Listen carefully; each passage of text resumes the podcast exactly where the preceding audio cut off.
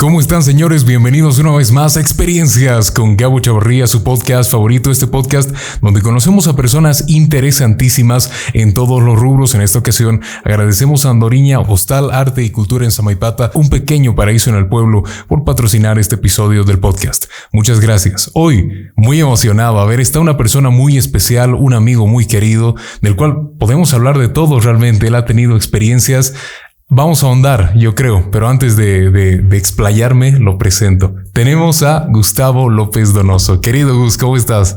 Hola Gabriel, qué, lindo estar aquí en tu programa. Eh, tú sabes que yo no soy una persona de medios o público y demás, no es algo que, que me haya atraído en la vida, pero muy feliz de compartir contigo después de haberte conocido en la parte del cine con nosotros en la parte del cine, con mi café y la producción que hiciste en tu, en tu cortometraje. Entonces, cate mucho éxito y ha sido una alegría para nosotros. Gracias, Che, querido Gus. Es, es interesante ver cómo también yo creo que es un lema, el café une a las personas. Sí, sin duda. Hoy en día estamos, estamos en una sociedad donde las redes digitales, lo digital muchas veces nos tiene separados, ¿no? No nos conocemos. Y algo interesante que yo llevo con la experiencia de, Gustavo, porque, a ver, yo grabé mi cortometraje Bosquejos de Café, este, en, en, el Café de Gus, ¿no? En Time and Coffee. Yo no te conocía para nada, no nos conocíamos. Claro. No teníamos nada, o sea, ninguna relación antes. ¿Y cómo fue de impresionante literalmente que el café nos unió y ahora han pasado los años, ya dos años, que al final tenemos una relación interesante? Así es, mi hermano, así es. La verdad es que el, que el café para nosotros siempre ha sido eso, ¿no? Unión y que nuestros espacios sirvan para cobijar cosas como la tuya o la vida en general de la gente, ¿no? Porque el café realmente da, da mucho, en, en, el entorno de la gente, de las personas. Tú lo has dicho, o sea, es hasta hay una sociología, dicen por ahí, ¿no? Sí. Que la sociología de que une al café, que es como una, que es como un diálogo, ¿no? Como un, un tema común que une a las personas. De hecho que sí, de hecho que sí. Así que, y ahora lo vamos a ver porque estamos justo con, con unos buenos y vamos a charlar de Gus. A ver, querido Gus, como tú ya has visto los programas, tú ya sabes cómo funciona es natural que muchas veces, y como tú siempre has dicho, eres de perfil bajo, muchas veces las personas te definen como te conocen. Yo no, yo no quisiera hacerlo como te conozco porque te doy la chance y como se las doy a todos de que ellos mismos se introduzcan. Así que, en tus palabras, ¿quién es Gustavo López Donoso? No, yo soy eh, un sucrense de corazón. Eh, soy una persona simple, muy básica en general eh, y muy agradecido con la vida. listo. Sí. Sencillo. Sencillo, sí. Bien. Sí.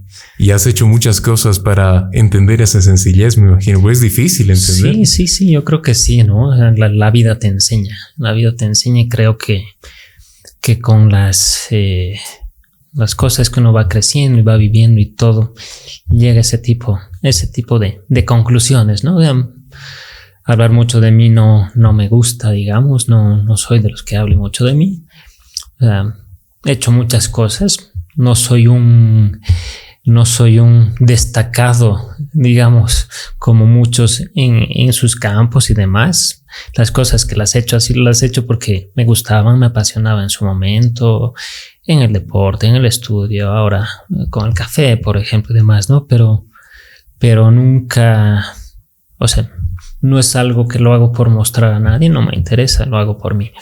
Bien, porque te gusta, por superarte a ti mismo, ¿no? Sí, sí, sí, sí. Yo, yo, yo soy un tipo que se ha enfrentado a muchas taras propias, ¿te das cuenta? Porque tú naces con, con una crianza, naces con, con, con, con muchas ideas y de repente te enfrentas al mundo de otra manera y tienes que, que rehacerte por adentro y rehacer tu cabeza y rehacer tu forma de pensar y echar a un lado tus demonios y tus complejos, ¿no? Que es, que es normal que es normal y también parte de poder superarte, ¿no? Claro, claro que sí. Qué interesante, qué interesante, hermano. Y dentro de eso también entendemos que hay muchos errores y comentábamos extra cámaras o detrás de cámaras que los errores nos hacen lo que somos ahora, ¿no? Y estoy seguro que en tu camino has debido tener muchos, muchos tropiezos, obstáculos, pero debió dentro de eso haber un inicio, un primer pasito ese sentimiento de, pensar qué quiero ser en la vida, quiero ser alguien por lo menos para mí. ¿Cómo fue el inicio?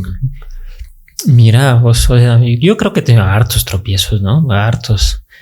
Eh, digamos que los primeros que me marcan era cuando yo empecé a... O sea, yo siempre fui muy, deportista, en el colegio muy deportista, siempre estaba en las selecciones de, de fútbol, básquet y y en atletismo también, todo eso. Yo empecé estudiando en el Colegio San Cristóbal y después terminé, hice todo medio en el Simón Rodríguez y salí del Simón Rodríguez. Yo siempre fui deportista, era lo que, lo que me gustaba y demás. A las otras cosas no, no les tiraba de repente mucha pelota en su momento. Eh, eso era lo que disfrutaba. Y nada, eh, después tocó, tocó el tema de la U. Tocó el tema de la U. Y yo siempre siempre quise ser piloto de avión. Así. ¿Ah, es, algo, que nunca, nunca pude hacerlo, nunca pude, no, se me dieron las condiciones, por lo tanto no es algo, no es algo que se me haya dado en la vida. Eh, siempre quise correr en auto, he tenido la suerte de correr auto, en auto con mi papá, nos hemos accidentado también, es otra de las experiencias duras. Eh, pero creo que el que el ingreso a la universidad, eh, bueno, todas las, el cambio de colegio primero, después el ingreso a la, a la universidad hacen que, que, yo vaya modificando muchas cosas mías. Te das cuenta, un colegio donde éramos, éramos puro hombres. Una ocasión muy linda, compañeros y amigos, hasta el día de hoy nos hemos reunido para nuestros 25 años a fines del año pasado. Una experiencia muy linda. Eh, los mejores recuerdos, sin duda, ¿no? Todas las trastadas que uno hace, las ¿Te acuerdas de, todo? De todo. todas las barbaridades que has hecho, ¿no? yo no me, no tengo un recuerdo malo realmente del, del colegio, digamos, ¿no? Quizás un poco la enseñanza medio, medio radical en ese momento, que era más dura eh, en, el, colegio San Cristóbal, ¿no? Que era digamos, muy de varones, muy, muy marcial, muy, muy dura, ¿no? O sea, claro, más escolástica, muy a la, muy a la, a la, al reglazo, digamos, ¿no? Mm. Pero que no lo veíamos como algo malo, ¿te das cuenta? Y por el otro lado, hacer el cambio colegio donde, donde la cosa era más abierta, y era un colegio mixto, eh, muy buenas amigas, te das cuenta, la timidez que yo tenía empezó a, a, dejar dejar de ser un lado, sí, siempre soy un tipo tímido, incluso estoy, pero ese momento, digamos que mi relación y todo con, con, con, las chicas, mis amigas y todo se puso muy bonita. Entonces, eh, esa es una parte que marca mi vida y después, obviamente, la, entrada a la universidad, tenía que escoger qué estudiar. Eh, y me acuerdo que me hicieron los tests eh, psicotécnicos ah, para ver qué. ¿Y qué te salió? Y claro, yo quería ver qué me salía, ¿no? Claro. Y sí, salía en algún punto que podía ser piloto de avión y todo, pero salía la parte de, de psicología también y salía la parte de ciencias económicas, administrativas. Y era algo que me llamaba la atención. Entonces yo estudié administración de empresas aquí, aquí en San Francisco Javier. Eh, y me fue muy bien, o sea, nunca he sido eh, malo como alumno, nunca he sido el mejor tampoco. Eh, pero realmente he vivido lindo, o sea, una etapa muy linda de la vida también, la de la universidad. ¿Y te ha gustado? Muchísimo. Muchos recuerdos. Sí, sí, sí. Amistades que hasta hoy seguro que ves, ¿no? Sí, sí, hasta el día de hoy compartimos y todo. Es, y mi, claro, unos dicen que, que los, los, los los compañeros de colegio son, son, y los amigos del colegio son, son bien unidos y son para siempre, pero mm. con mi curso de la universidad ha sido exactamente igual. Gente muy linda, muy buenos amigos con los que compartimos hasta hoy. Coordinamos, nos hemos encontrado en cosas de trabajo, eh, cosas de la vida, ¿no? Y realmente nunca sabes qué te presenta la vida. Y me cruzó con todos y con el cariño de siempre. Qué interesante. Hay, muchos casos, dicen, ¿no? Que cuando entras a un curso en, a una universidad, sí que no es común que se mantengan juntos, ¿no? Porque naturalmente cada quien se va por su lado. O sea que a ti te ha tocado estar y sigues en un curso cohesionado, digamos, como una familia. Sí, sí, por lo menos el círculo cercano que yo tenía De cada uno de los, de los colegios y de la universidad, sí, sí, muy bien, muy buenos amigos. Qué interesante, qué interesante. Y seguro también que eso te hace ver al pasado, pero como un, como un pasado, como decías, bueno, ¿no? Claro, claro. O sea, para mí sí el, el sentido de la amistad existe y bien marcado. O sea, yo, yo por cosas de la vida también me fui a la Argentina a vivir ahí. Y lo que viví ahí es que el, que el, sentido de la amistad es más circunstancial. O sea, porque tienes un amigo de trabajo, porque tienes un, eh, un, una persona que te encontraste en algún proyecto o algo pero no he visto que sea una esencia, salvo con uno, que sea una esencia marcada por lo menos ahí, lo que a mí me ha tocado vivir. Pero aquí sí, amigos, y de verdad, hasta el día de hoy. Wow. Qué interesante, o sea que, y eso, eso pasa, yo he tratado de, mientras habla este Gustavo, trato de pensar, a ver, mis amigos, ¿qué están haciendo ahora? A mí me tocó también esa parte de, de evidentemente cohesionarte con tus amistades, ¿no? Que es muy distinto que solamente relacionarte. Te ha debido pasar que no solamente son los estudios, sino que se pueden hacer otras actividades o contar problemas y esas charlas te ayudan a evolucionar también. Totalmente, ¿no? O sea, con nuestros amigos, con mis amigos hemos hecho desde las trastas más grandes hasta, hasta eh, pasando por discusiones, peleas y todo, pero siempre amigos hoy.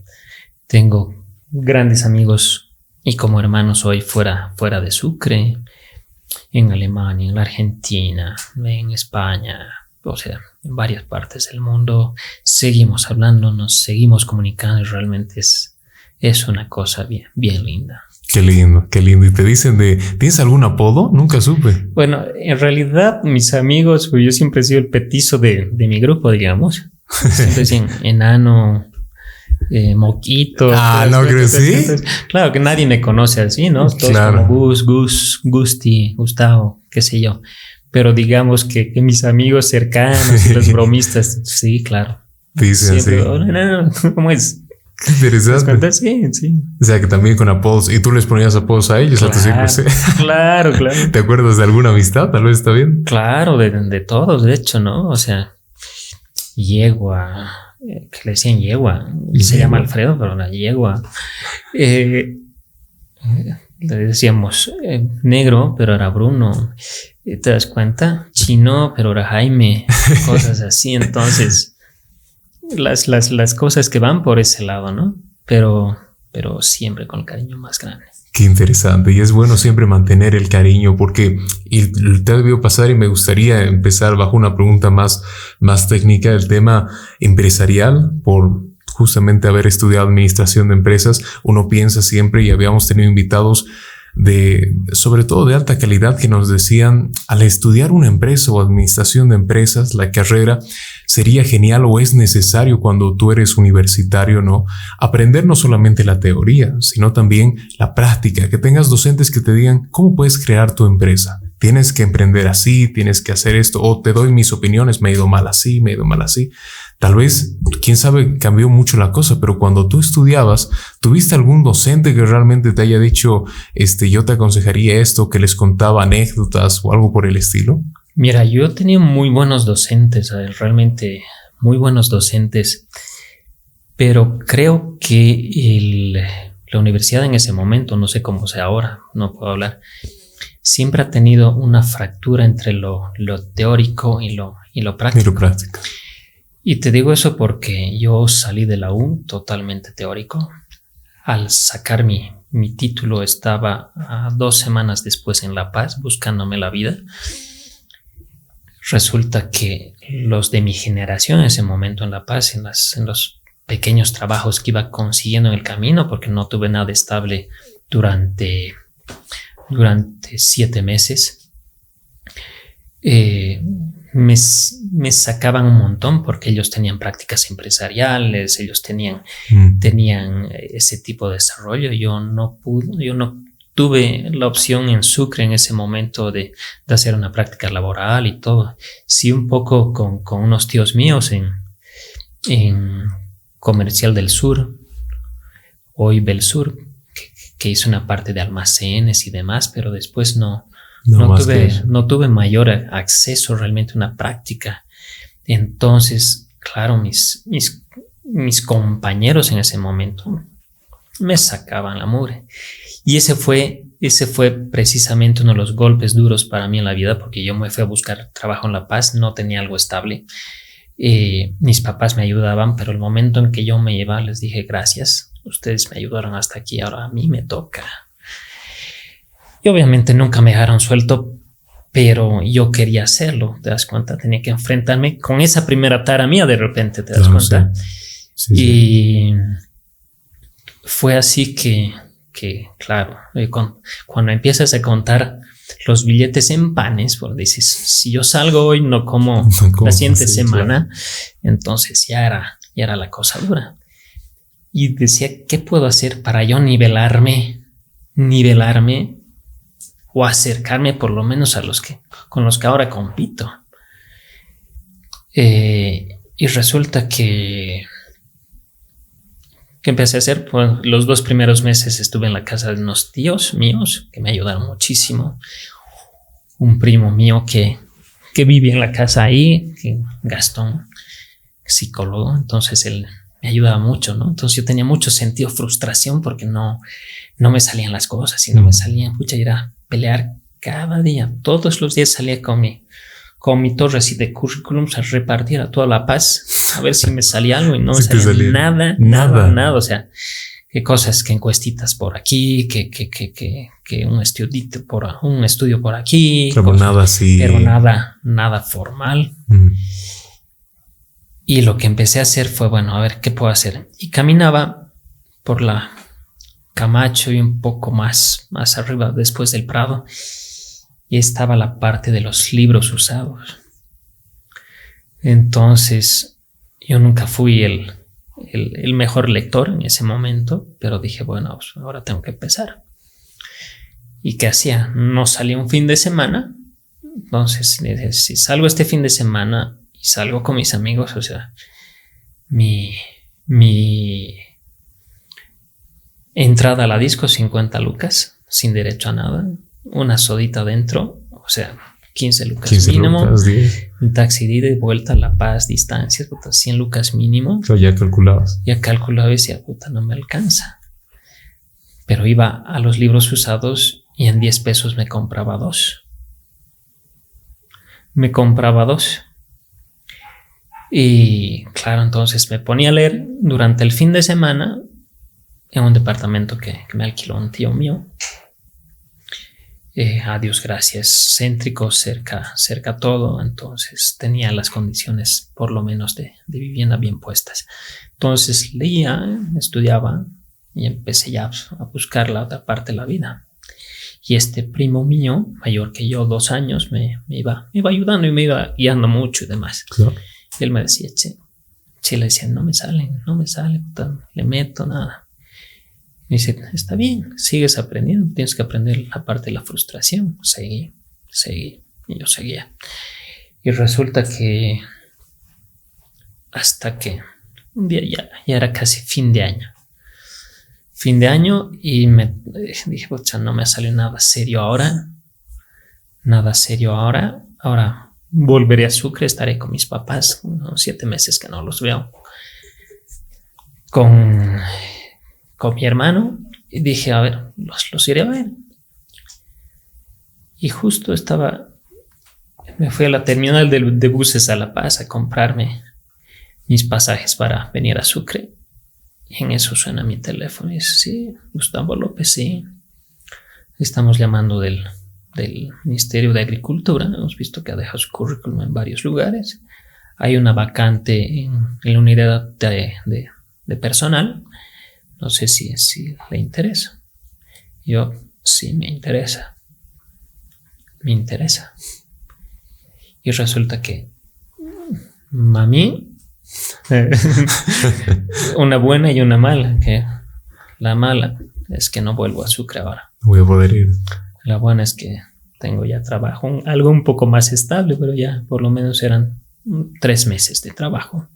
O sea, nada. Claro, nada. pero así se empieza. Eran tres meses, ¿no? Entonces me quedé así. Y resulta que cuando estuve en, en el Ministerio de Agricultura. Era el último en la unidad, era el último, o sea, el pinche de todo, ¿eh? O sea que, y mientras, mientras, función pública siempre ineficiente, o sea, la burocracia todo. Los escritorios así, mis compañeros así, muy buenas personas, todos los recuerdo todos con mucho cariño. Y como yo era el último en la unidad, tenía que esperar a que todos terminen su trabajo, funcionar todo para yo cerrar cada cosa que se hacía. Y entre que los demás eh, empezaban, eh, hacían su trabajo, yo no sabía qué hacer. Entonces, ¿qué me pasó un día? Un día justo saco mi libro, me pongo a leer y en eso entra el ministro. Eh, entra el ministro y me dice, ah, sí, no hay trabajo. Muy bien, ¿qué es eso leer? Le dije, estoy esperando a que mis compañeros terminen para yo hacer mi parte. Entre tanto, estoy leyendo un libro, no veo nada de malo. Y me llegó el memo, el memo llamada de atención. Por, no, por no estar trabajando. Qué durísimo. Bueno, fue un memo que yo lo, lo reboté, lo dije. No tiene que ver, ¿no? No lo acepto, pero está bien, está bien. O sea, era una llamada de atención. O sea, no era, de los Y era ahí el momento donde dices una institución pública, burocracia, lentitud. Mm, estás ahí todo el día o sea, de, horas efectivas realmente pues, exagerando una, una hora y media al día. Entonces era, era complicado. Después de un examen de competencia y toda mi unidad de recursos humanos del ministerio ganamos, eh, ganamos la unidad, digamos, de recursos humanos del INRA nacional. Les fue bien.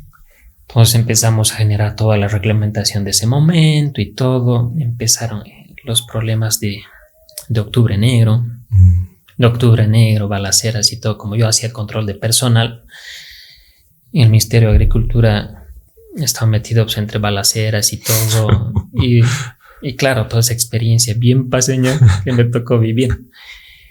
Pero claro, te, te forja mucho y te forja mucho y te, Mentalmente, sobre todo. todo. Y, te enseña la vida, te cuidas y te cuidas. Me acuerdo que me sacaron, el último a salir del ministerio, ¿sabes? Fui yo, que tocaron los policías, vestidos un todo con sus escudos.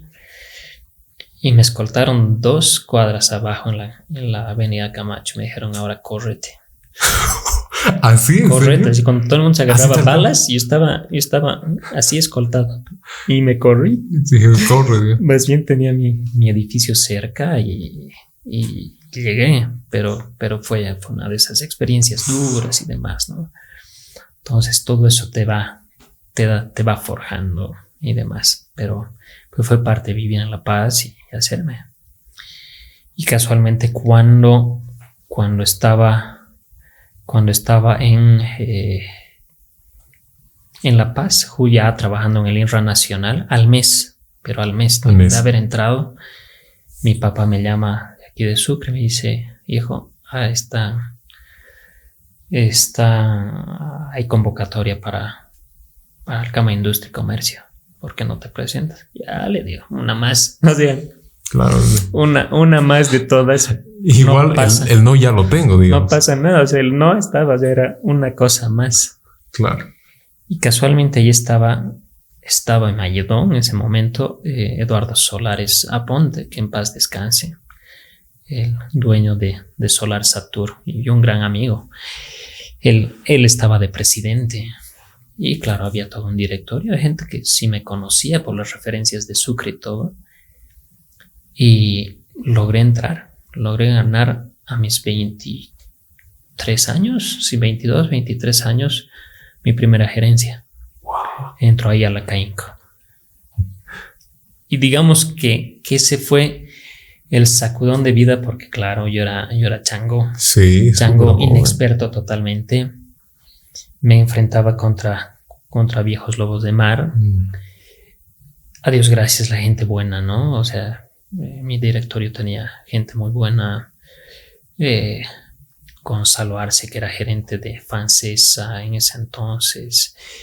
Estaba Julio Burgos, eh, gerente y dueño de los sombreros Chuquisaca. Estaba Gonzalo Argandoña, que estaba por el Banco Nacional. Mm.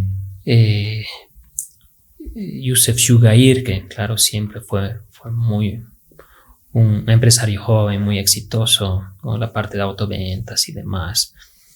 Eh, Luis María Porcel, del Import, eh, Juan Carlos Sabat, o sea, gente, gente que a mí me ha enseñado mucho, de la que he aprendido, que, quiero y respeto mucho, ¿no? Eh, Javier Álvarez, con el que también trabajé después, pero gente, gente muy linda, entonces, y de ahí empecé a esmerarme, esmerarme con el, y tenía, con, el miedo de siempre a equivocarte, ¿te das cuenta? Mm. Entonces, hacía las cosas con miedo a equivocar, a equivocarme. Entonces yo estaba para hacer algo y, Eduardo, ¿cómo lo hago? Ahí era la fractura exactamente de lo teórico con lo práctico. Con lo práctico. ¿Cómo lo hago? Así, así, así. Porque yo ya tenía experiencia. La siguiente, Eduardo, ¿cómo lo hago? Así, así, así. La tercera, Eduardo, ¿cómo lo hago? Carajo, ve cómo lo resuelves, tienes que hacerlo. Así te digo. Claro, Así. Y, con razón también. Así. Ya te he dicho ahora, hazlo vos. Y ahí empezó. Ahí empezó. Además que ahí fue, digamos, la época de mi vida donde yo me, enfrentaba a los micrófonos y todo. Claro, la representaba pública, un premio. Todos los días me llamaban para entrevistarme, que qué opinaba la Caínco aquí allá, bla, bla, bla, bla. Y claro, era, era una cosa muy estresante para mí, pero que formó mi, mi carácter también, de hecho. Seguro, porque también llegaste con expectativas, me imagino. Eh, en ese momento yo quería equivocarme lo menos posible, porque yo mm, a mí nunca me hubiera, me hubiera gustado quedarme en gremio, no, no es algo mío, porque es una mm. especie de brazo político del empresario y demás. Que tienes que hacer lo que está bien, que defiendes a un sector que está bien, pero, pero yo como persona no, no soy de esa esencia, entonces no, no me veía como, como un dirigente o algo para ese tipo de cosas. Y cómo son las cosas, eh, ahí fue justo la ventana profesional para mí y ahí me invita justo Julio Burgos para trabajar con él en Sombreros Chuquisaca. Mm. Entonces yo lo acepto, dejo la Cainco, empiezo a trabajar con él. Eh, y una persona que obviamente hay mucha experiencia, que me enseñó muchísimo. Ahí empecé a exportar, a manejar toda la parte de exportación, exportaciones muy lindas, la parte de filtros de fustes y filtros de lana para sombreros, ¿no? Además que ahí empieza, como decíamos al inicio, ese, o sea, el primer paso de dejar el ámbito más institucional a un ámbito más empresarial, ¿no? Sí. Fijo. ¿Y qué te parece si la segunda parte la dedicamos a ese ámbito empresarial? Con este de sombreros Claro. ¿Sí? sí. Bueno, enseguida volvemos, señores, experiencias con Gaucho Ría, Gustavo López Donos. Hola, buenos días, buenas tardes o buenas noches. Una vivienda es el proyecto de vida de una persona es un gran paso para cualquiera que decide edificar, ya sea para vivir en ella o para dársela a otro afortunado usuario. Es así que esta debe responder a los sueños y a las grandes metas de la imaginación de todos los clientes. Como arquitectos debemos poder responder a estos deseos y no debemos tener miedo ante cualquier problema que rompa los esquemas del diseño actual. Es así que siempre voy a recomendar como arquitecto el diseño y el cálculo estructural y un diseño adecuado a los deseos del cliente, para con las nuevas tecnologías y las nuevas técnicas, tanto en cálculo como en diseño, tener la mejor casa posible para responder a este anhelo de vida de cada persona. Arquitecto Pedro Eduardo Chavarrí Herrera. Contactos al 637 67 87 4. Continuamos, señores, experiencias con Gabo Chavarría y estamos charlando con Gustavo López Donoso. Nos estabas que yo me he quedado así impresionado porque eran historias interesantísimas. Y ahora estamos en la parte, y dejo de hablar por un cacho, cuando empiezas en el ámbito empresarial, ¿no? Pues a ver, claro, Toto. Claro, eh, Julio Burgos me invita a trabajar en sombreros Chuquisaca, entonces me toca empezar a ver directamente, primero la administración general de una fábrica, porque estaba como gerente administrativo ya, y toda la parte administrativa, pero también eh, toda la parte de producción, que era algo que yo no conocía de manera directa, una cosa súper apasionante ver producción de una fábrica. Y, y la parte linda me tocó ver también directamente la parte comercial, ¿no? Hacer todo lo que es exportación, empezar a manejar términos de exportación, llenar, hacer exportaciones a los lugares que la fábrica en ese momento exportaba y demás, era a relacionarte con gente de otras partes eh, y ver cómo, cómo, era ese mundo. ¿no? Fue, sí que fue una, una cosa muy, muy rica, muy rica. Y ahí también fue donde empezó el chip, el chip mío de quisiera hacer algo, ¿no? Yo le dije a Julio Burgos en una de las charlas en su, en su oficina, le dije, porque tenía un buen sueldo, no iba mal, sabía que podía crecer y ir aumentando mi sueldo, pero algún momento iba a tener un techo, obviamente no era algo mío. Le dije, don Julio, ¿qué puedo hacer para, para crecer económicamente, para, para poder lograr eh, ganar más, que sí. La única forma, Gustavo, me dijo, es que tú inviertas y hagas algo tuyo. No sé cuándo, pero es algo que tienes que hacer. Más no te puedo decir. Así te lo Así, un tipo muy, muy, muy, muy cabal. Era muy cabal en sus cosas. Era un tipo muy analítico, muy interesante en sus formas, ¿no? Entonces, valía la pena aprender mucho de él. Y así me tocó aprender, aprender con él. Y claro, ahí fue mi primer intento de, de, hacer empresa propia. Entonces creé una empresa para la construcción de casas prefabricadas aquí en Sucre, una sociedad con, con gente de la Argentina. Y claro, ahí, ahí me encontré con la parte mala, con la primera parte mala, ¿no? Porque era gente que no, que, no era honesta, que, que, mm, él estaba jugando como que perdí, de hecho, plata no solo al crear la, sociedad, sino al tener que liquidarla yo solo por mi lado. Y ahí entra, entra un tío mío, Gastón Solares, y me llama y me dice, hijo, ten cuidado, no vayas por ahí. Las cosas que él ya empresario, mucha experiencia, éxitos y todo, yo yo pateándome las orejas todavía. Entonces, eh, fue, fue un jalón de orejas que, que, se lo agradezco muchísimo hasta el día de hoy. Una advertencia, ¿no?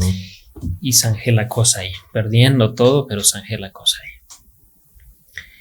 Y en eso me tuve la suerte de que Ina y Hodkinson me invita a trabajar con ella en la ETI, la Escuela Taller de Integración una experiencia muy linda también, pero totalmente distinta.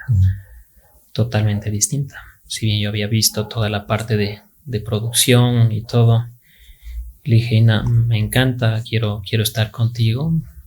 No me acuerdo la cronología exacta, pero le dije, tengo que dejar algunas cosas porque yo empecé a liquidar esta empresa, todo el trámite todo. Y ella me dice, le dije, yo ahorita, ahorita no puedo entrar, pero puedes irme pasando información y que yo a principios del año que viene eh, entro sin ningún problema. Y la persona encargada de proyectos en la institución eh, que trabaja en la ETI don Carlitos. Y eh, fue docente mío, docente en, planificación. Ah, y él me iba guiando, me iba pasando las cosas y demás.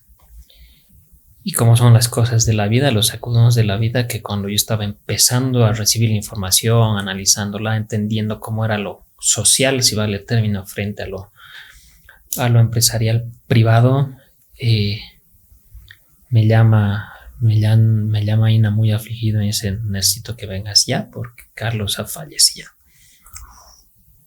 Entonces ahí entro yo a, recibir el bolquetazo de información, a tratar de entender lo que pasaba y demás.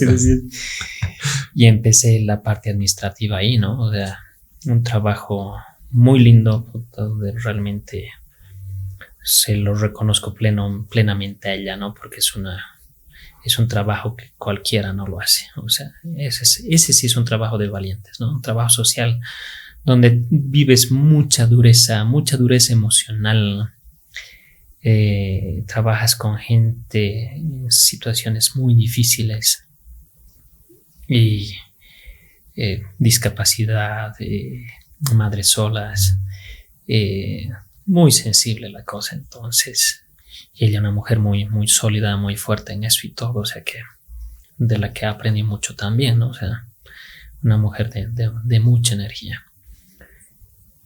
Y, y, en eso que yo seguí estudiando, estudiando, eh, volví, o sea, empecé a hacer mis primeros intentos de inversión. Y buscando qué cosa propia hacer nuevamente, busco en el internet plan, plan de negocios.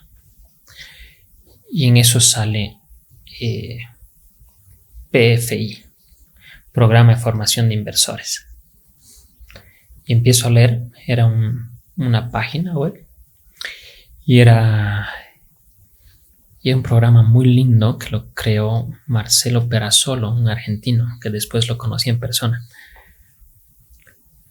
Y fui, empecé a estudiar, el primer módulo te lo daban gratis. Y, el, ya lo siguiente, si querías lo pagabas. Y claro, su primer módulo espectacular, o sea, una lectura de esas que realmente te, te, apasiona, te apasionaban y decías, esto es lo que quiero. Y, y, en eso, poco tiempo antes, también había postulado yo una, una beca en España y cómo son las cosas de la vida que yo postulo a la beca eh, y empiezo a seguir ese programa, o sea, viendo, siguiendo la vida como es. Y ahí sale el tema de, de una vacación, mi primera vacación en la ETI. Y digo, y yo ya hice, con ese programa, ese programa, aparte de enseñarte, automáticamente te habilitaba un foro internacional de inversores. Y tú entrabas a ese foro y te relacionabas con inversores, inversores de todas partes y te enseñaban, o sea, conversabas con ellos, te enseñaban y todo. Entonces te ponían objetivos de inversión en lo que sea. Inversión para llegar de cero a mil dólares en X tiempo, de mil, o sea, el la proyección era que tú hagas tu primer millón en X tiempo. Y así fue, y así fue que eh, hago inversión en dos pequeños proyectos en Mendoza, en Argentina. Y en esa vacación, mi primera vacación en la ETI, eh, dice, he metido mi plata virtualmente, claro, no era mucho, pero metí mi plata virtualmente, por lo menos conoceré dónde está. ver, ¿no? Hablé con el gestor de proyectos, un gran amigo hasta el día de hoy, Fernando Castro. Dije, te quiero visitar, quiero conocer te espero, ven. Fui, lo visité, fue una semana no de turismo, fue una, sí turismo, pero un turismo empresarial. Ver el mundo, los negocios, un tipo que tenía mi edad, pero ya había hecho una fortuna increíble, o sea que podías aprender de mucho. Yo había puesto mi plata en, el desarrollo de un condominio privado en Mendoza, en Argentina. Ah, interesante. y fue mi primera inversión y la otra inversión fue en, sacar adelante un y hacerlo independiente un grupo de, de reggae mendocino. ¿Ah, sí? sí wow, súper diferente. Súper diferente. O sea, eran oh. proyectos de todo tipo. De todo tipo, claro, pero a ver cuál es mejor. Tú, invertías eh, bajo las condiciones que ponían, arriesgando lo que daba. A Dios gracias, lo de Mendoza funcionó muy bien, hoy sigue funcionando, es algo que está, que está ahí, tengo que volver. Pero gracias a eso, después tuve la suerte de que eh, yo pueda trabajar en la Argentina, irme un año a Mendoza, a Mendoza con este amigo. Y yo volví parte del grupo, digamos, gestor de, ese proyecto. De ese proyecto y, y aprendí muchísimo, o sea, una cosa que no me imaginaba. Y después vuelvo, vuelvo a Bolivia, otra vez, porque las cosas de la vida que dicen volver por algo, yo no sabía por qué. Y, y volví al poco tiempo, bueno, y en eso habla otra vez Inorkid y me dice, seguiremos trabajando, ya, muchas mil gracias. O sea, me abrió las puertas otra vez ella. Y, y en eso eh, me quedé, me quedé en Bolivia. Eh, ahí fallece mi papá. Y ahí viene otra vez la parte dura de lo que era, dura y linda de lo que era el trabajo en la ETI. Y claro, pero ya era una cosa que la sentí cuando me fui a la Argentina y al volver mucho más. Que, claro, una cosa que te afectaba emocionalmente muy duro, ¿no? O sea, el momento en que, en que decidí alejarme eh, fue una cosa que, que, sí me alivió, pero realmente era algo eh, muy fuerte para mí, creo. Eh, mm. Muy fuerte para mí, creo. Por eso digo, valientes los que hacen eso y qué valiente Gina por haber hecho eso. O sea, es, es y ahí, eh, eh, mientras, mientras eh, estaba con eso, mientras dejaba Leti, yo también estaba de, director de, de Motor La Plata en ese momento. Y claro, tenía las reuniones semanales y todo como parte del director y tenía una pequeña dieta con eso que por lo menos me permitía vivir. No era una cosa grande, pero sí me permitía vivir. Entonces aproveché ese momento, como ya tenía para vivir, entonces para ver qué cosas, qué cosas hacía. Claro. Qué cosas hacía. Y es ahí donde nos encontramos con un amigo mío, después de años, eh, lo visito en su buffet de abogados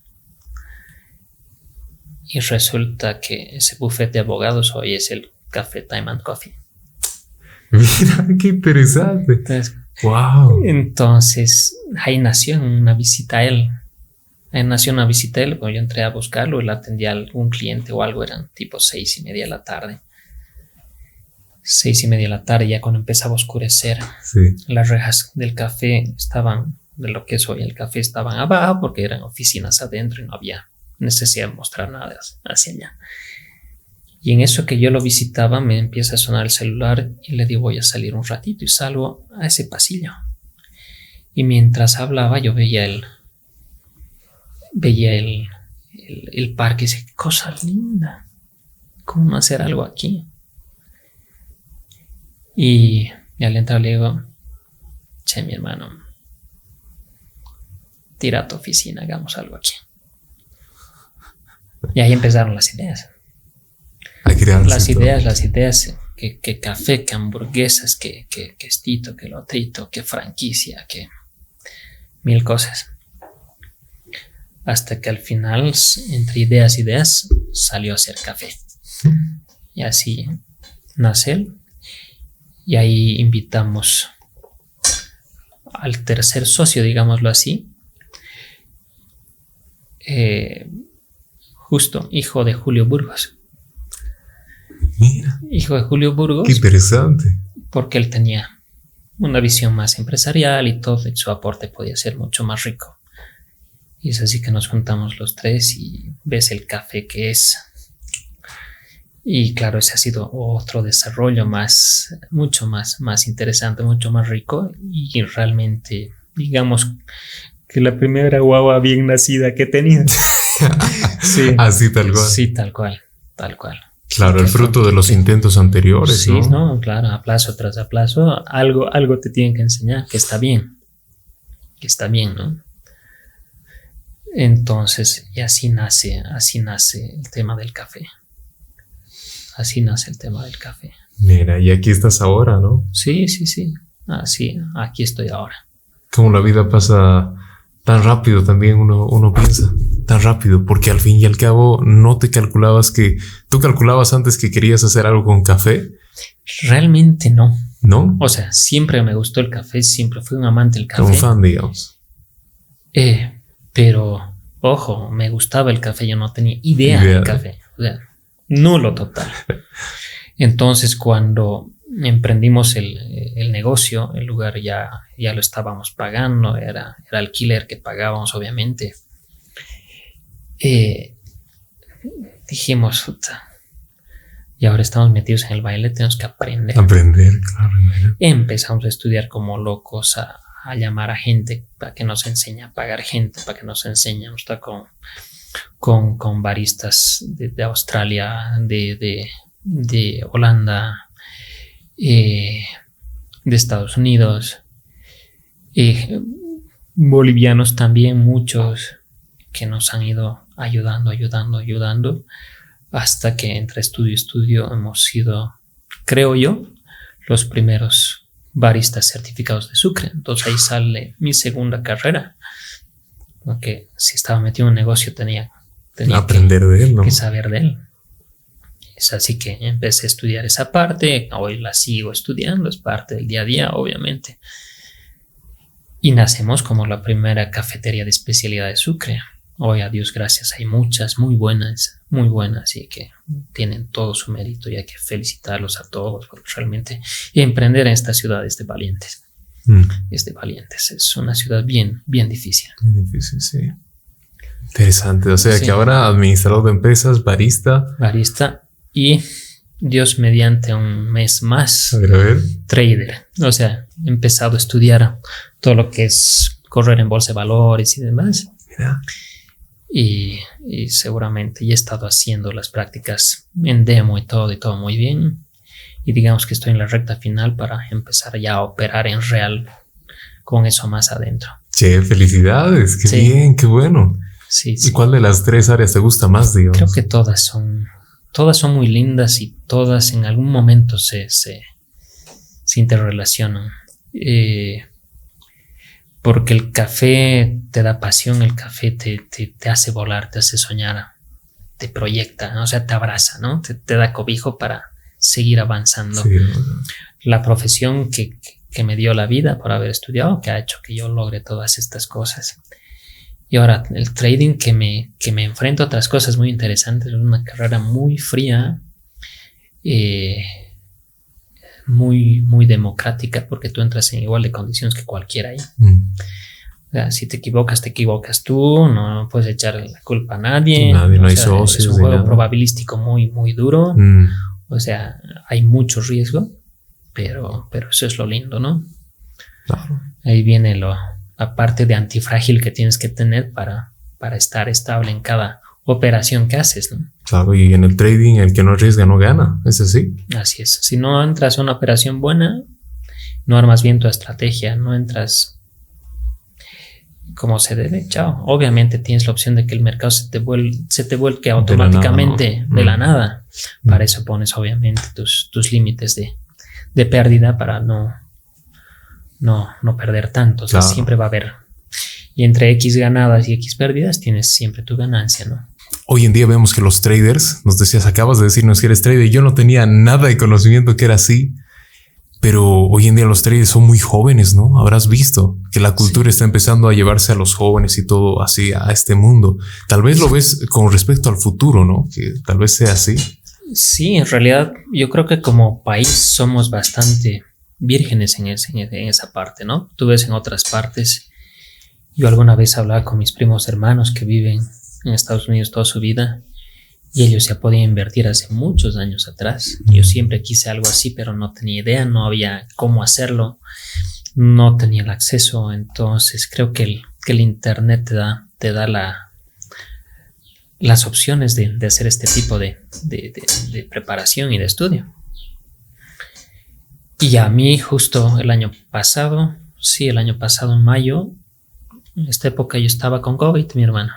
Ah, sí. Estaba con COVID. No, o sea, me dio una cosa muy suave, obviamente, nada. nada, nada. Nada serio, digamos. Nada serio, nada complicado, por suerte.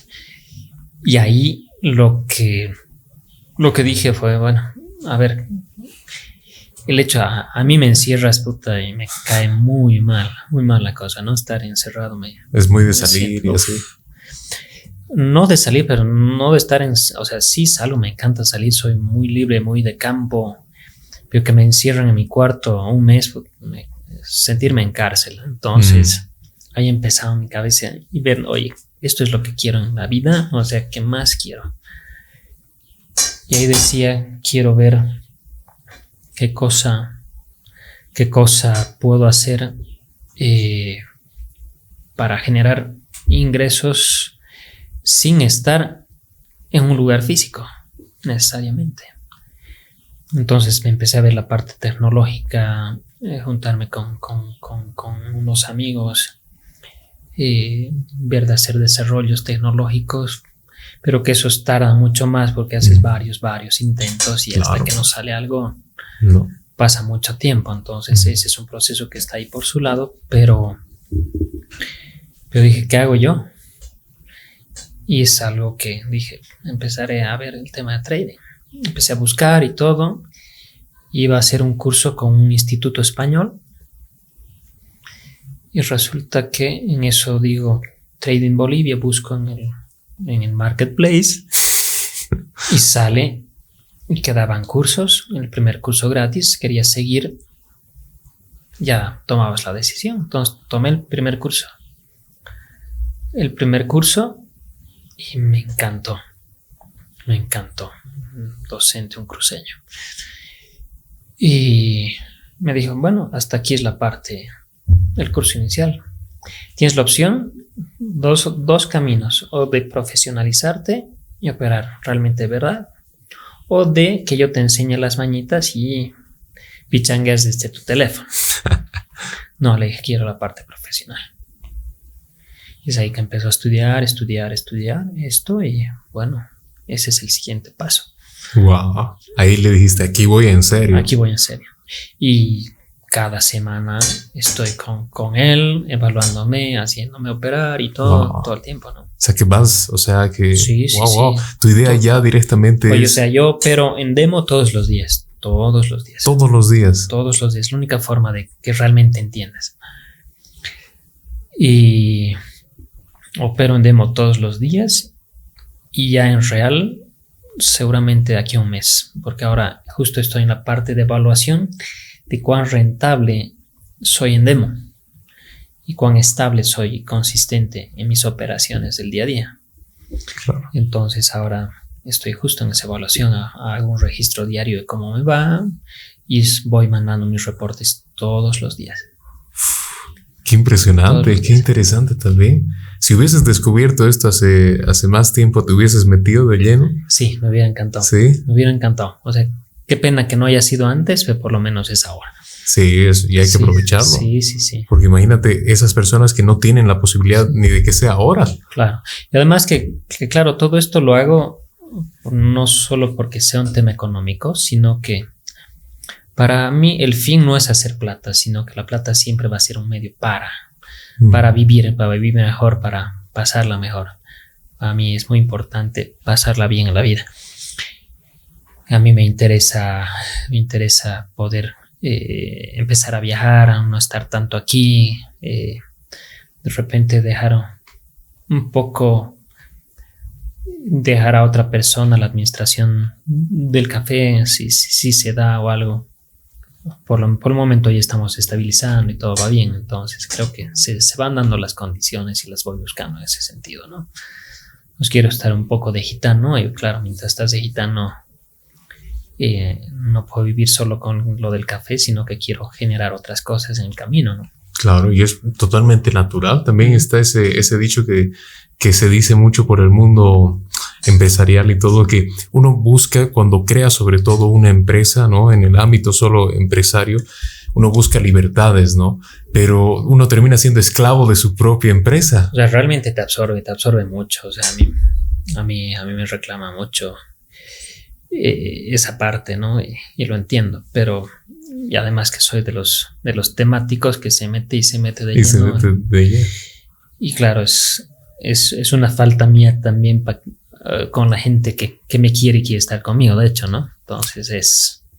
Es muy complicado. Es, es, la parte complicada también de la vida, ¿no? O sea, porque te absorbe mucho. O sea, tú como, como empresario o como como emprendedor, yo hoy me considero un buen emprendedor, todavía no un buen empresario. También estoy en ese desarrollo. Sí he hecho que funcionen las cosas y todo, pero entre tanto yo no vea que ese sistema funciona solo, no, voy a sentir realmente empresario, empresario. Entonces es parte de capacitarme y seguir y trabajar cada día sobre eso también, ¿no? Y estamos en ese proceso, son cinco años. Pero por ahí va. Por ahí va lo mío.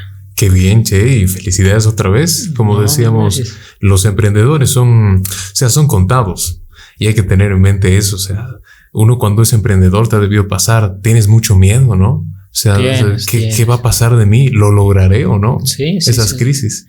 Te, te, te entra mucho, ¿no? Además, hay un libro muy bonito que yo lo recomiendo siempre que se llama Crear o Morir de, de Andrés Oppenheimer. Y que precisamente te habla de eso, de eso, ¿no? Y en todo, todo el libro, en todos los capítulos del libro, te, te, muestra los, por qué Latinoamérica está como está y cómo y por qué Estados Unidos o Europa está de otra manera, mucho más allá. Y es precisamente en la conducta emprendedora. ¿Sí? Mm. Aquí hay mucho miedo a la crítica, hay mucho miedo. Todos son críticos, obviamente. Son críticos, pero sentados en escritorio, no hacen nada. Es muy fácil, muy fácil criticar cuando no te has ensuciado las manos. Es muy fácil. Entonces, eh, obviamente, cuando te enfocas en lo tuyo, bloqueas y sigues. Y sigues, y eso es lo que hemos hecho siempre, ¿no? Eh, crees en vos, crees que puedes y te metes hasta que salga. Bien. Hasta que salga. Bien. O sea, no, no hay opción, te das cuenta, es la, la, mejor forma de seguir. Bien. tiene que salir. Esa mentalidad, o sea, tiene que ser mentalidad ganadora, porque qué, qué chiste si yo emprendo, ¿no? Y voy como, no sé qué va a ser. Obviamente, frustraciones van a haber siempre. O sea, obstáculos. Te vas a golpear contigo en un momento y dices, ¿por qué me metió esto? Pero dices, no, son bacán, si esto quiero, hay que seguir. Miércoles, bien. No, y bien, y felicidades otra vez porque yo admiro y mucho a los emprendedores, por eso también los traigo aquí, porque es esa doctrina, o sea, ese pensamiento de decir, sé que puede haber derrotas, pero sabiendo que hay derrotas, tengo que seguir parándome y ser mejor al siguiente día. Sí, sí, sí, no, de hecho, de hecho. Si no es así. Claro, y otro, y otro mal que veo aquí es, y que lo ha generado un poco la política de este país, ¿no? O sea que, o sea, yo soy un café como otros, otros cafés en Sucre, pero simplemente son, todos son amigos. Y aquí creen, aquí la gente genera un poco ese tipo de tensión de que es tu enemigo, ¿no? Simplemente uno más del mercado. Es una competencia natural del mercado. De una competencia sana, además. Claro, que, que, eso está perfecto y hay que hacerlo. Por eso yo aplaudo a todos los que hacen algo, o sea, aquí o donde sea, pero aquí sobre todo. Así sabe lo que cuesta. Hay que aplaudirles y reconocerles todo. Eso. Todo, todo, todo. Eso es Lo, primero.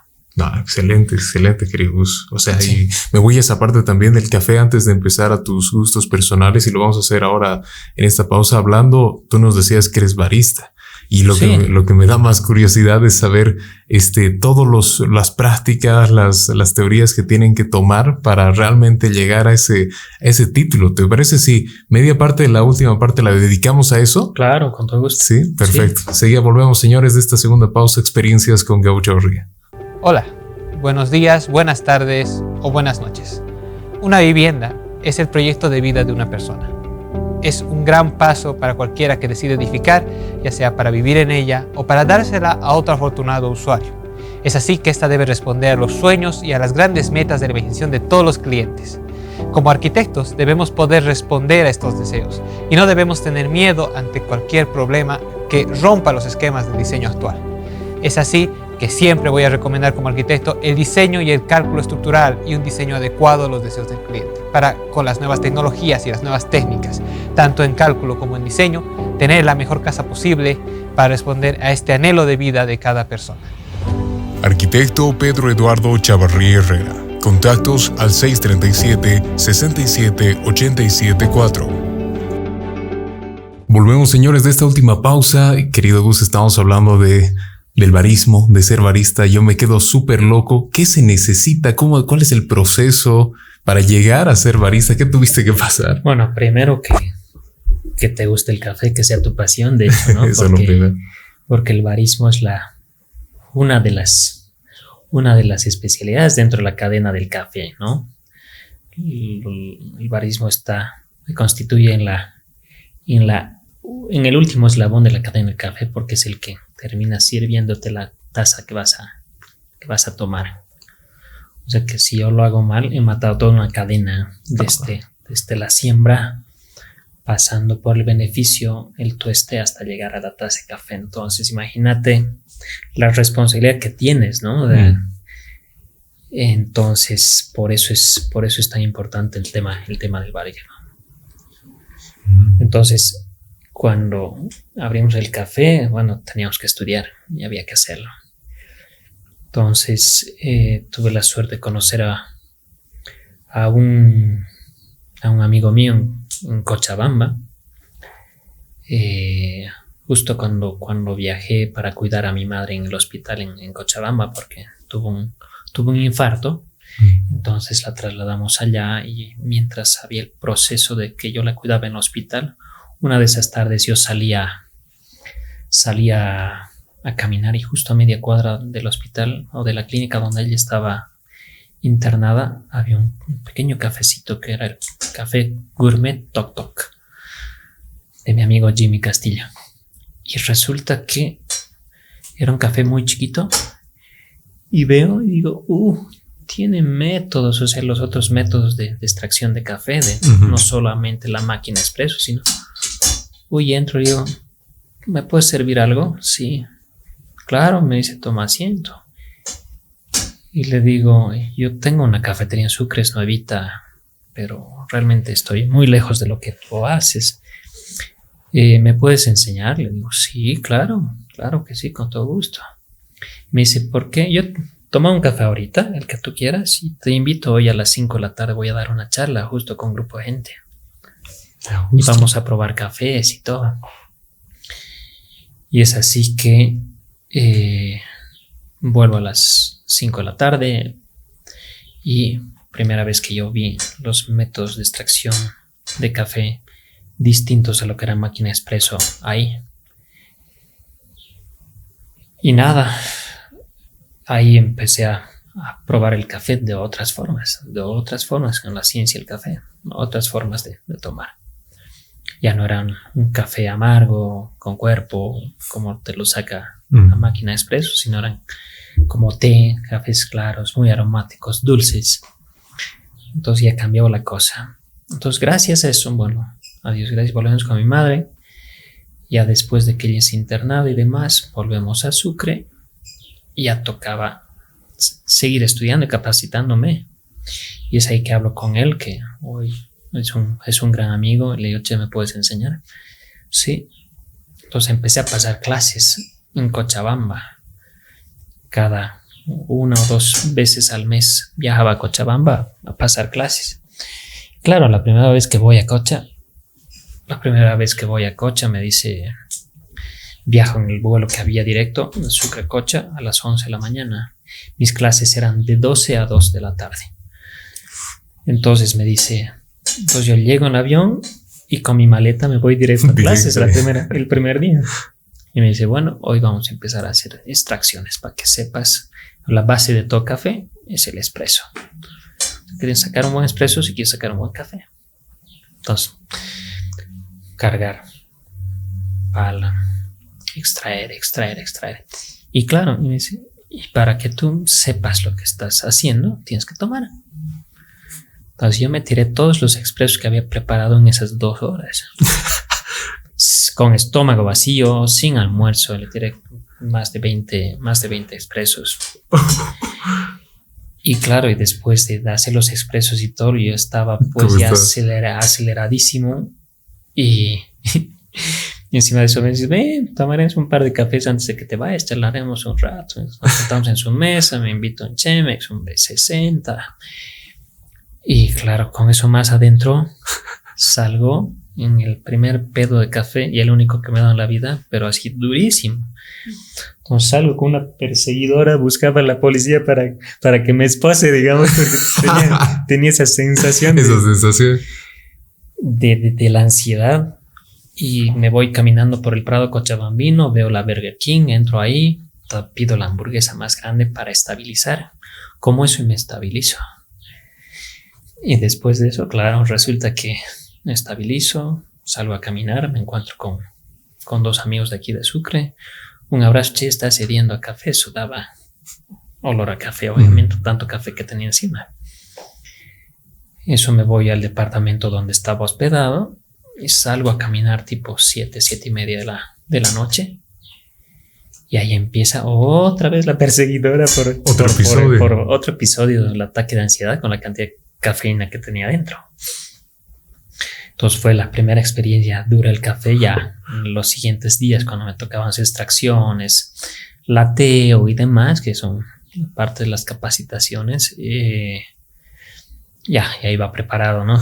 Con, alimento en el estómago, todo ya más tranquilo. Con tus hamburguesas y en la mochila. Sí, entonces él, él, me, él me estuvo capacitando durante un tiempo. Me dice, ya estás listo. Ahora están llegando dos italianos de la SCA, de la Specialty Coffee Association, que nos van a, que nos, que te van a hacer la evaluación para que recibas la certificación de, de barista intermedio. Perfecto. Entonces llegaron dos italianos, excelentes personas, excelentes profesionales y claro, metidos en todo el mundo del café, ¿no? Alberto Polo Jack y David Spinelli, su mejor trainer llegaron a Bolivia y claro, han estado conmigo, me han hecho una evaluación previa, después me han capacitado durante una semana y después me han hecho la evaluación final hasta que he recibido la certificación internacional. Por un lado, la certificación de su escuela, de Bloom, de Bloom School en, en Trieste, en Italia, y por otro lado, la certificación internacional, o sea que ya estoy como barista intermedio certificado. Entonces me dice, ahora sí, con esta certificación, con toda la capacitación que tienes, estás permitido llevar adelante un negocio de café. Y así fue. Qué impresionante. ¿Y tú crees que hay diferencia de cuando iniciaste? Porque claro, iniciaste con conocimientos vagos de gusto. ¿Hay diferencia? Totalmente, mi hermano, totalmente, porque hemos hecho barbaridades al empezar el café. el hecho de no saber y de fijarte, de fijarte lo que hacías cuando empezaste a lo que haces hoy, son años años de diferencia. Hasta te da vergüenza, Dios. Claro, dices que barbaridad, cómo he hecho eso y todo. Pero esa es la ventaja que te da también ser pionero en un área, ¿no? Mm. Te da, te da cierta ventaja porque hemos sido los primeros. Entonces, el mercado ha ido junto con nosotros, entonces nos ha permitido equivocarnos. Mm. Ya los cafés que se abren después, claro, ya tenían, digamos, otra historia para armar, pero ya digamos que la grada dura nos, nos ha tocado a nosotros, pero la grada bien interesante, ¿no? Muy, muy interesante. Sí. Claro, ahora ya ves muchos cafés y han llegado otros de otras ciudades y todo, y da gusto estar en el mundo del café, o sea, realmente Bolivia es un, es un país, hay que explotarlo a través del café y muchísimo. Falta mucho, pero creo que ya hay un camino bien recorrido, bien recorrido. Bien, y hay que seguirlo recorriendo, también los pioneros, ¿no? Descubrir nuevas cosas. ¿Tú te acuerdas cómo fue la, evaluación de los italianos? ¿Qué cafés te pidieron? ¿Cómo fue? No, lo que pasa es que ellos primero te, te, pedían regulación de máquina, o sea, de molienda. Te dan X cantidad de granos, te ponen, te ponen eh, la, obviamente la, la máquina expreso y el molino todo completamente desregulado, te máquina. Con estos cafés tienes dos, tienes tres, tres oportunidades solamente en la regulada máquina. Y después de eso te hacen hacer extracciones con parámetros que ellos te dan, por decirte, o sea, eh, tienes 14 gramos de, café en polvo, sea, en, la, cuchara y extracción, extracción de café 40 ml en 20 segundos. Y necesito que tu sabor sea, tu sabor sea avellanado y con toque chocolatoso. Viejo. Y claro, y por eso es que vas educando tu, Tu paladar, ¿no? tu paladar y tu nariz y tu paladar Claro, para todo eso, para, sí, para sí. ir sacando esas cosas.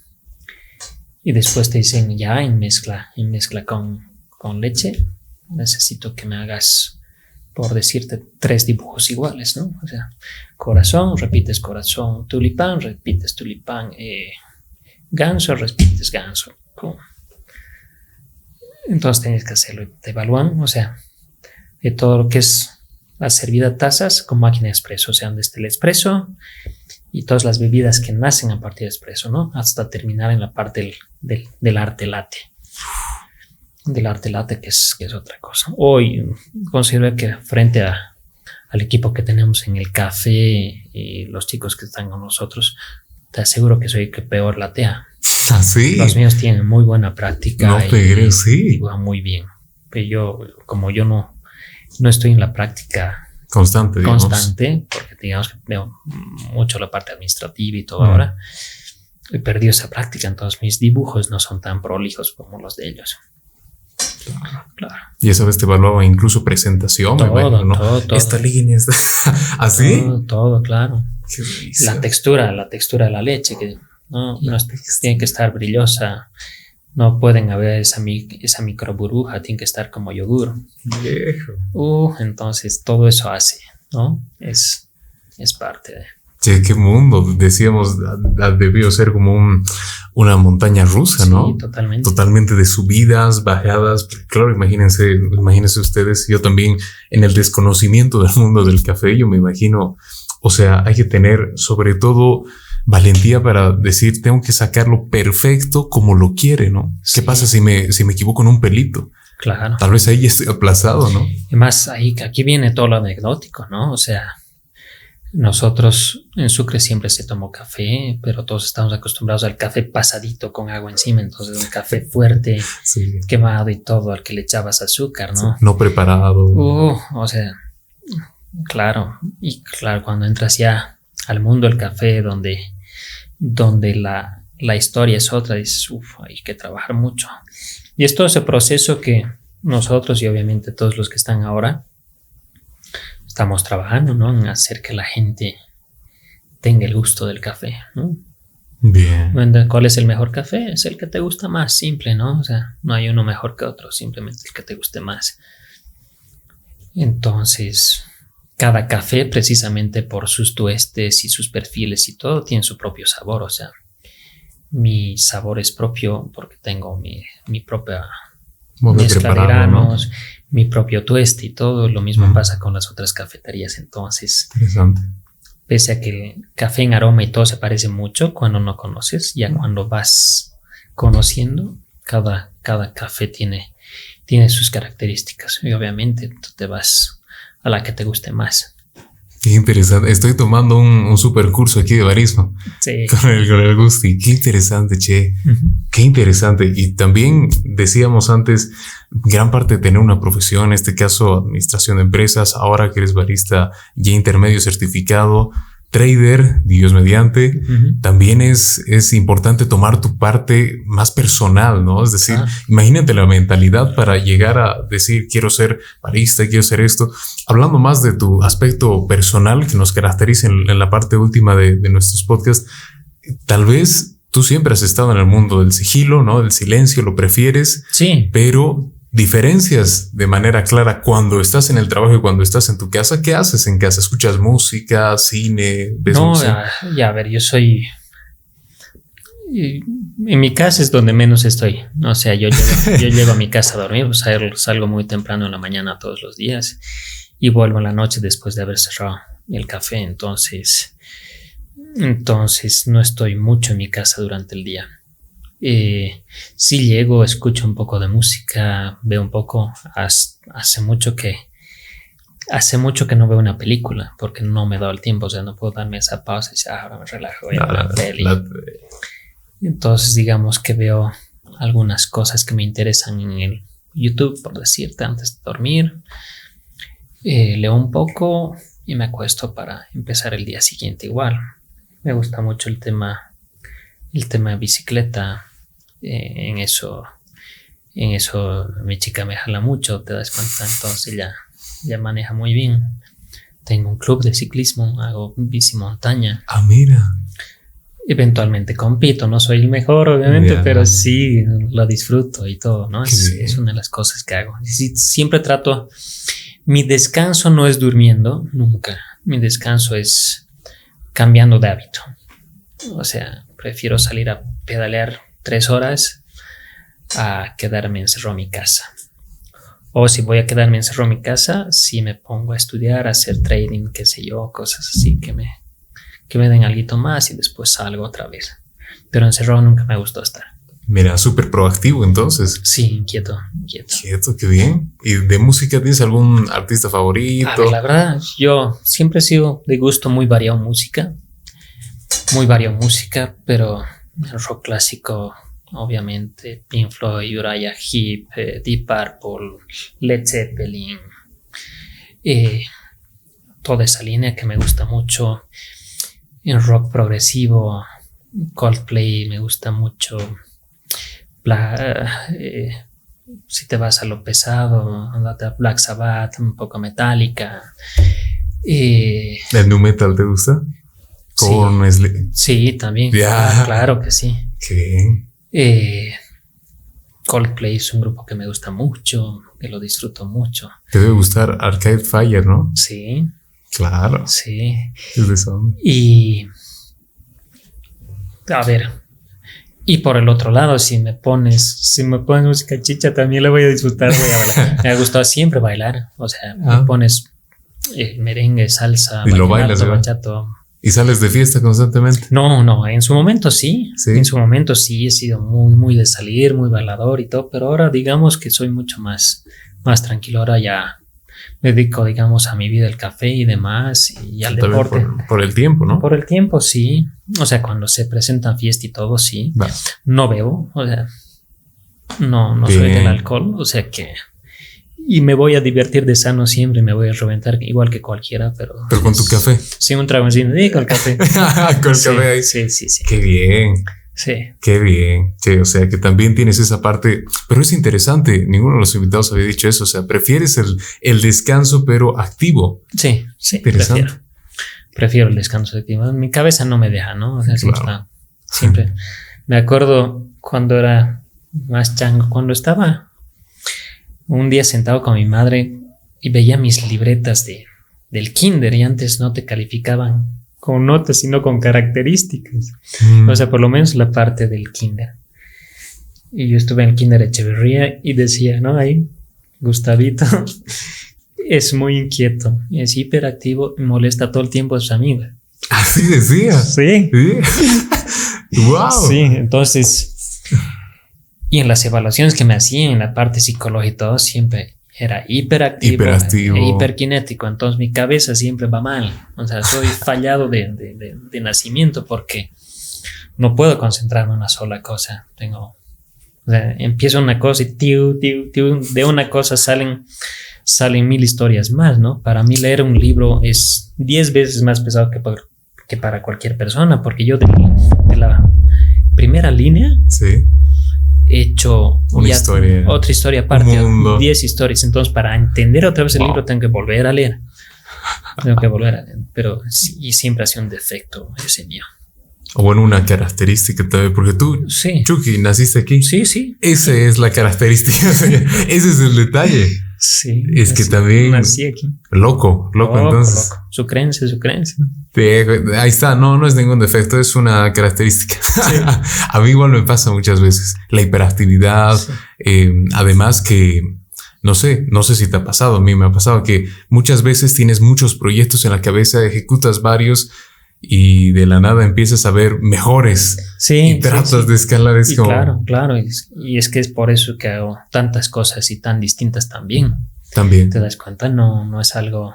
fijo y así. Fijo. No, te gusta la estabilidad siempre, buscas siempre en pro de, sentirte mejor, algo que hasta rompa tu conformismo, sí. pero que te lleve una, a un mejor contexto. No, de hecho, de hecho. Bien, che. Sí, o sea que es algo que típico a mí, ¿no? y me acuerdo que cuando estaba en La Paz, justo tenía, éramos en la unidad de recursos humanos del ministerio, éramos mitad administradores de empresas y mitad psicólogos. Mm. Y los psicólogos se hicieron muy amigos míos y claro, se tomaron, teníamos siempre los viernes de café. Mm. Y nos íbamos al Café Ciudad como era 24 horas y nos quedamos después del trabajo hasta las 7, 8 de la mañana charlando toda la noche tomando café con ellos. Y es que una de esas ellos se tomaron la molestia de evaluarme sin que yo sepa, sin que yo me dé cuenta, muy profesionales todo. Y me, y me hicieron una evaluación, cada uno en su área, porque había psicoanalistas, había un especialista en Roshan, había uh, un especialista empresarial mm. y qué sé yo. Es así que me, que me hicieron la, la, la evaluación y cuando me mostraron el resultado, esto saltaba así como primera cosa. Me dijeron, es tu característica, es totalmente disperso es disperso. O sea, sí disperso, pero no soy de los dispersos que no concluye las cosas. Claro, no eres un chuluminaria, como O sea, sí las hago. Sí las haces. Sí, o sea, tarda más, seguro, sí. Pero, sí. Pero las hago. Bien. Sí. Bien. Y, bien, hay que mantenerse así también. Sí.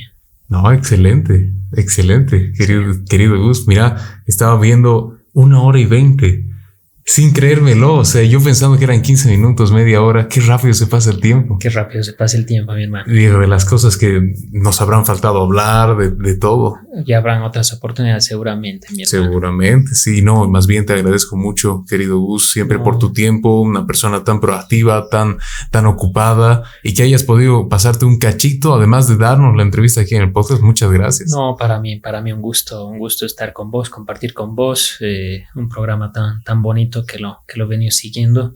Y agradecido porque un programa con, con, gente tan, tan interesante, tan importante, entrar yo dentro, dentro del, del mismo parámetro es, es, un honor, mi hermano. Realmente no, no creo haber merecido eso, pero te lo agradezco No, claro que entras, claro que sí, tu historia de vida, todo, y más bien, otra vez te digo gracias porque es sin duda, yo veía tu vida y todo siempre con relación al café. No sé si lo has notado. Claro, claro. Siempre, o sea, desde ya te, ya te iba dando pincelazos de café cuando eras joven y todo.